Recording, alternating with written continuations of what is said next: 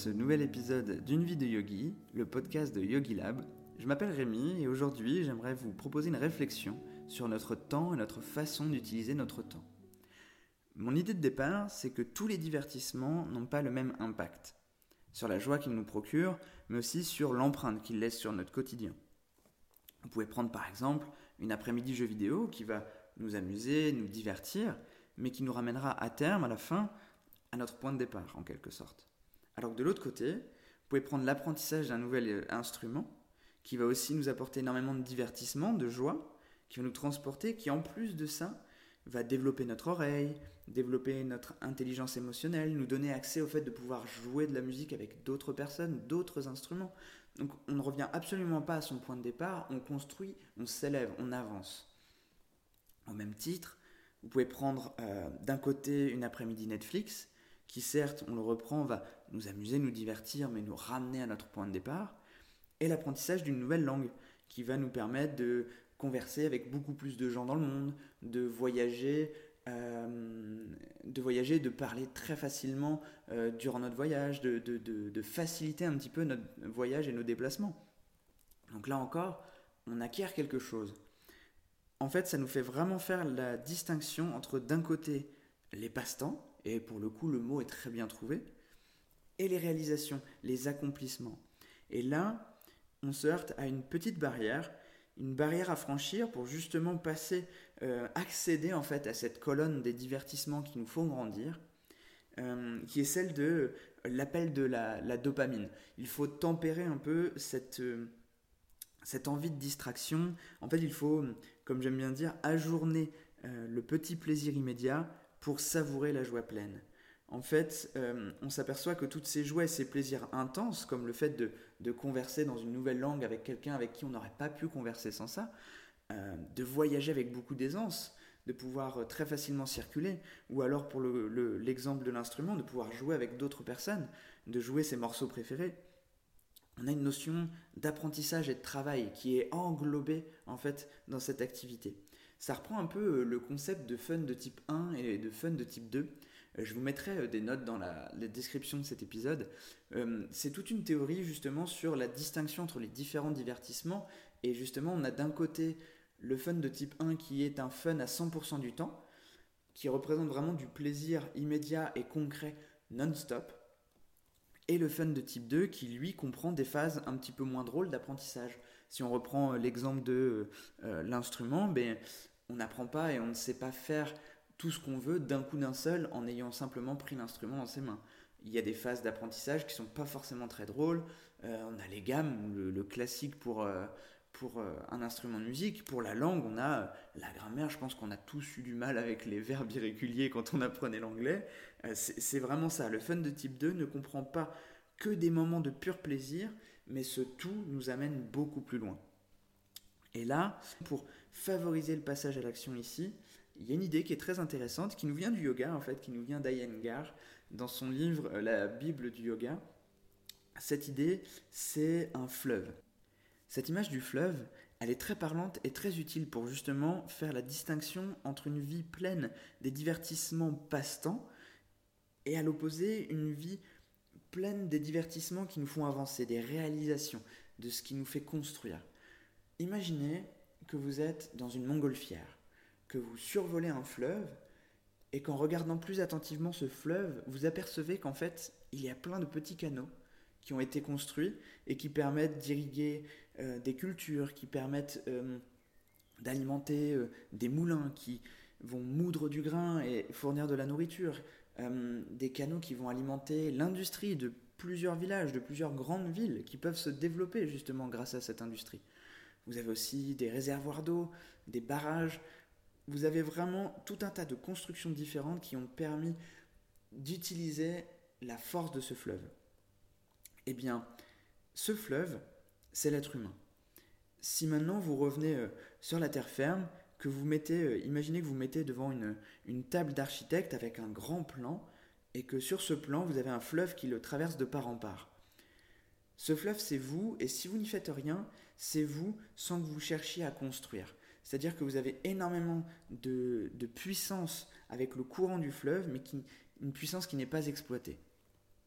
Maintenant, vous avez des outils, vous avez la possibilité de construire, de modifier un petit peu ce plan et de d'utiliser la force du fleuve. Et les constructions que vous allez faire, les canaux, les barrages, ils vont en fait alimenter votre vie la plus vitaminée, la plus vibrante. Et ce que vous allez construire, c'est en fait non pas euh, des traits avec un crayon, c'est de nouvelles habitudes avec votre volonté. Euh, les belles constructions que vous allez mettre en place, ça va être de manger un peu plus sainement chaque jour, de faire du yoga dans votre semaine, euh, d'essayer de dormir 8 heures, d'avoir dans, votre, dans votre semaine des, des temps réservés à la relaxation. C'est toutes les petites constructions que vous allez ériger pour justement utiliser cette force et construire votre, meilleur quotidien. Cette image, elle est parlante parce qu'on le voit entre un fleuve dont l'énergie est perdue par le courant et un fleuve dont l'énergie sert à alimenter des tas de constructions différentes, il y a une énorme différence. Et hum, je pense que notre point commun, c'est d'être justement des curieux du bien-être. Et les grands curieux du bien-être ont cette envie et cette passion pour la construction. En fait, les grands curieux du bien-être sont des architectes passionnés qui aiment partager et découvrir de nouvelles constructions, qui aiment mettre en place de nouvelles choses pour de nouveaux systèmes pour utiliser la force de ce fleuve et voir ce qui se passe dans le quotidien, voir comment ça se répercute sur notre quotidien. Donc cette image est parlante, elle nous sert et elle peut à elle seule faire changer les perspectives. On peut, par euh, des petits moments de flemme, des petits moments euh, difficiles pour passer à l'action, se rappeler de cette métaphore, de cette, de cette image, et peut-être débloquer en fait le passage à l'action. Vous savez, la perspective fait tout. Euh, il y a des expériences très amusantes que vous pouvez faire chez vous. Vous prenez trois bassines d'eau. À votre gauche, vous mettez une bassine d'eau brûlante. À votre droite, vous mettez une bassine d'eau gelée. Et au milieu, une bassine d'eau tiède. Vous mettez votre main gauche dans la bassine de gauche, donc avec l'eau brûlante. Votre main droite dans la bassine d'eau froide vous laissez quelques secondes, pas trop longtemps, surtout si votre eau est vraiment brûlante. Et ensuite, vous ressortez vos deux mains et vous les mettez en même temps dans l'eau tiède, dans, le, dans le, le, réservoir du milieu. Et vous allez vous rendre compte qu'en fait, vos deux mains vous remontent des informations différentes. La main qui était dans, dans l'eau brûlante vous dit dans l'eau tiède que l'eau est froide. Et la main qui était dans l'eau gelée vous dit dans l'eau tiède que l'eau est chaude. Même principe. On va essayer de chercher à créer ce, ce choc de perspective pour vous amener à gérer les choses autrement. Cette image, vous pouvez en faire une méditation, vous pouvez vraiment la visualiser. Vous pouvez tout à fait vous poser, fermer les yeux, essayer de voir justement un fleuve et de voir tout un tas de constructions et d'essayer d'imaginer, de calquer votre quotidien sur ce plan du fleuve. Euh, vous pouvez insérer le fait de manger un maximum varié, le fait de, manger autant de, végétaux, autant de légumes. Essayez de prendre toutes vos bonnes habitudes et de les greffer en, en, petite construction sur votre dessin. Et ça, plus vous le faites, plus vous arriverez à facilement retourner dedans et donc à facilement récupérer les bienfaits de cette euh, image sur votre passage à l'action. En fait, ça va vraiment conditionner euh, le fait que vous alliez plus facilement vers le divertissement qui construit plus que vers le divertissement passe-temps qui vous ramène au point de départ. Et cette distinction entre les différents divertissements, est d'autant plus importante à faire et à garder en tête qu'aujourd'hui, l'appel de la distraction se fait sans doute plus fort que jamais. Euh, je dis très souvent que dans notre salon, il se joue une bataille pour notre attention, que chaque objet aujourd'hui n'est plus designé par simple souci esthétique, mais surtout pour réussir à capter notre attention. On peut très facilement se retrouver, euh, entre guillemets, euh, l'image est forte, mais à déambuler comme passif avec une attention captivée et, presque volée d'objet en objet en fait. Énormément de livres nous l'apprennent très bien aujourd'hui, comme euh, par exemple Influence et manipulation de Robert Cialdini qui nous explique les mécanismes de l'attention et comment ils sont utilisés par les professionnels de la persuasion. On a aujourd'hui aussi des livres comme Essentialisme de Greg McKeown qui nous apprend un peu comment revenir à l'essentiel pour retrouver un petit peu notre focus et notre pouvoir décisionnel.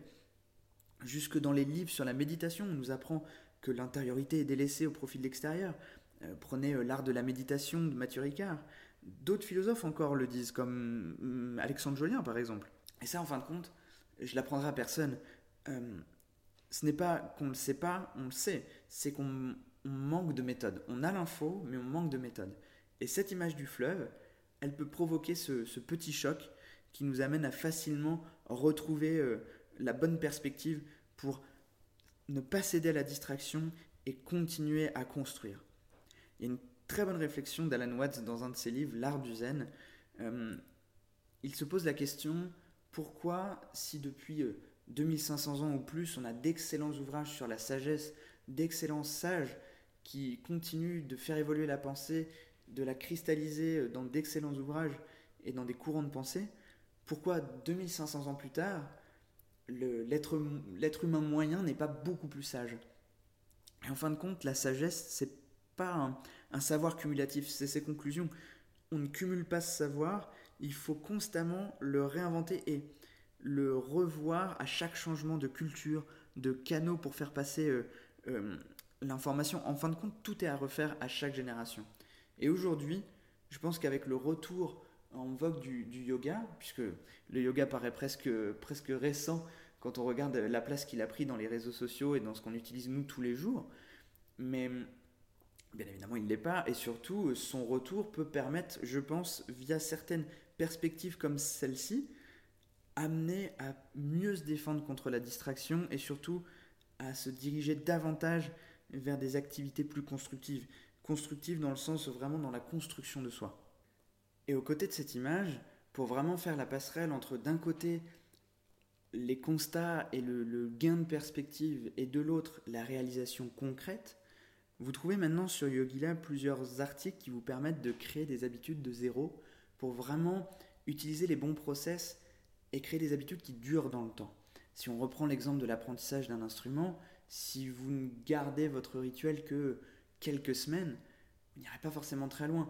Si en revanche vous pouvez vous reposer sur des, des process qui sont fermement ancrés, harnachés à votre quotidien, là vous pourrez vraiment utiliser et obtenir un maximum, vraiment pousser le potentiel au maximum de tous ces, euh, de tous ces constats.